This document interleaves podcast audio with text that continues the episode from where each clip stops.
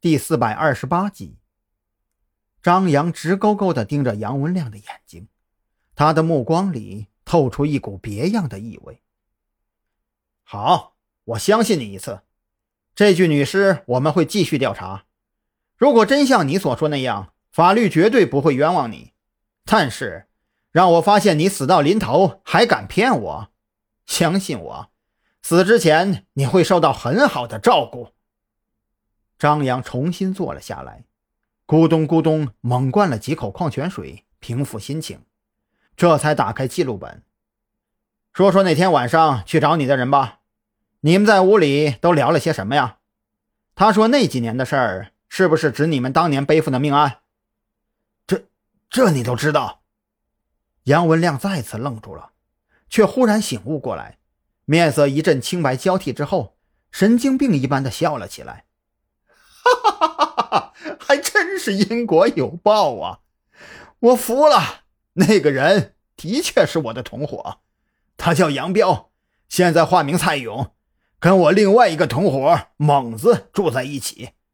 如果他们还不知道我被抓的话，你们现在去大杨树村，村头那栋花砖院子两层楼房就是他们家。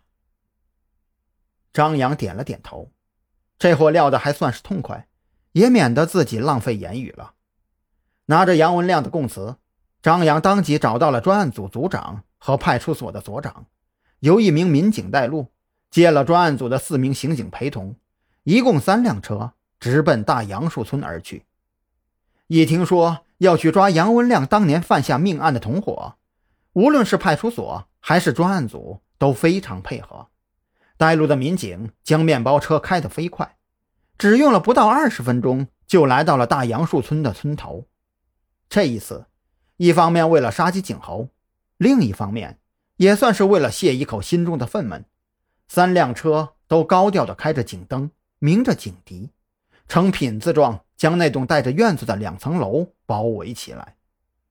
张扬没有像电影里那样傻乎乎的拿着喇叭站在门口喊话，他手持手枪，对着门锁就是一发。将门锁打穿之后，一脚将其踹开，整个人宛若猎豹一般窜了进去。紧随其后的刑警面面相觑，他们都在嘀咕：“这你妈是哪儿冒出来的狠人呐？瞧瞧人家这破门而入的手法，多干脆！要是能把这位爷调到县局当刑警队长，该多好啊！”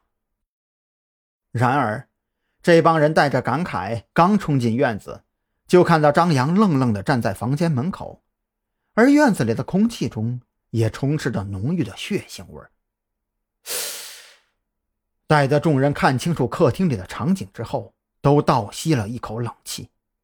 只见两名壮汉各自手持利刃，皆是面色狰狞地倒在血泊之中，而他们手中的利刃则各自插在彼此的小腹，每个人身上。都还有长长短短十几道伤口。在所有人都还愣神的时候，张扬已经快步走到那二人跟前，抬手附在他们的脖颈之上，却遗憾地发现两个人都已经没有了脉搏，尸体还带着温热，应该是刚死没多久。我们来晚了。